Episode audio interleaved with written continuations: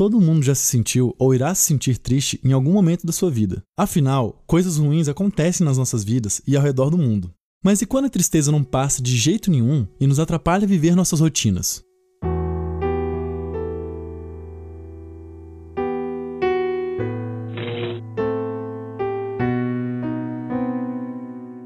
A depressão é considerada um dos transtornos mentais mais comuns e incapacitantes no mundo. Mais de 350 milhões de pessoas convivem com a depressão em suas vidas. Chamamos de transtorno depressivo maior a condição na qual uma pessoa sente um constante humor negativo, uma visão muito negativa de si e uma perda de interesse por coisas que antes geravam prazer.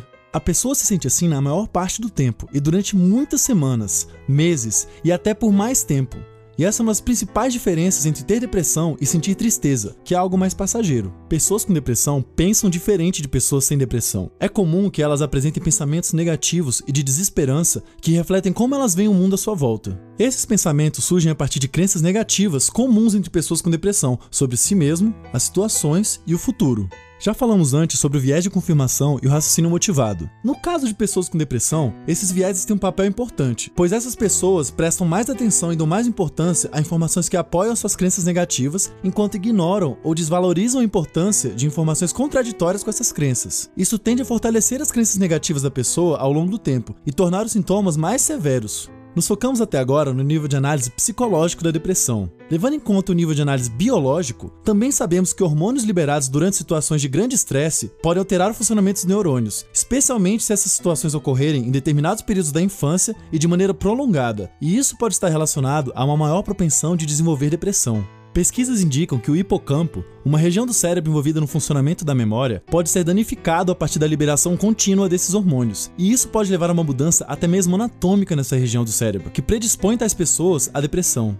Pessoas com depressão podem se sentir tão impotentes, apáticas e desesperançosas com suas vidas que as suas relações com os outros e as suas atividades cotidianas podem ser extremamente compromissadas, levando a uma maior propensão a se isolar socialmente e a realizar tentativas de suicídio. Nesse sentido, a depressão é uma condição que afeta não apenas as pessoas vivenciando o sofrimento, mas todo o contexto no qual ela vive e a própria economia do país, já que, por exemplo, uma das maiores causas de afastamento do trabalho é a depressão.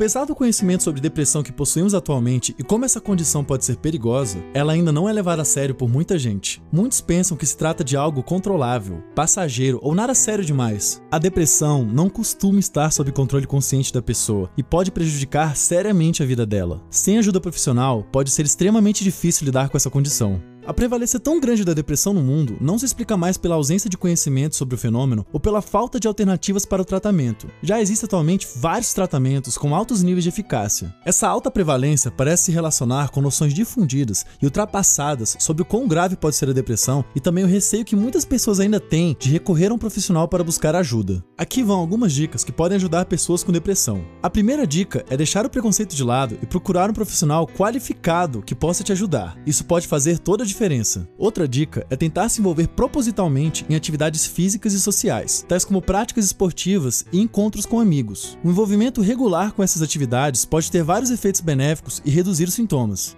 Uma última dica é tentar prestar atenção e anotar os pensamentos que surgem na sua cabeça logo antes de você começar a se sentir mal e durante os momentos de maior tristeza. Se tornar consciente desses pensamentos e imagens que passam na sua cabeça é o primeiro passo para poder questioná-los depois e verificar se eles são realistas. Questionar esses pensamentos pode ajudar a flexibilizar crenças rígidas e diminuir os sintomas da depressão. Nem sempre fazer essas coisas é fácil, e o uso de medicação pode ser necessário para reduzir os sintomas a níveis que permitam a pessoa realizar esse tipo de atividade mais facilmente. Depressão pode ser algo sério, pode matar e também pode ser tratada. Se mais pessoas soubessem disso, quantas vidas não poderiam ser poupadas de um enorme sofrimento e até mesmo de uma morte prematura? Curta e compartilhe o vídeo para que mais pessoas saibam sobre o que é a depressão.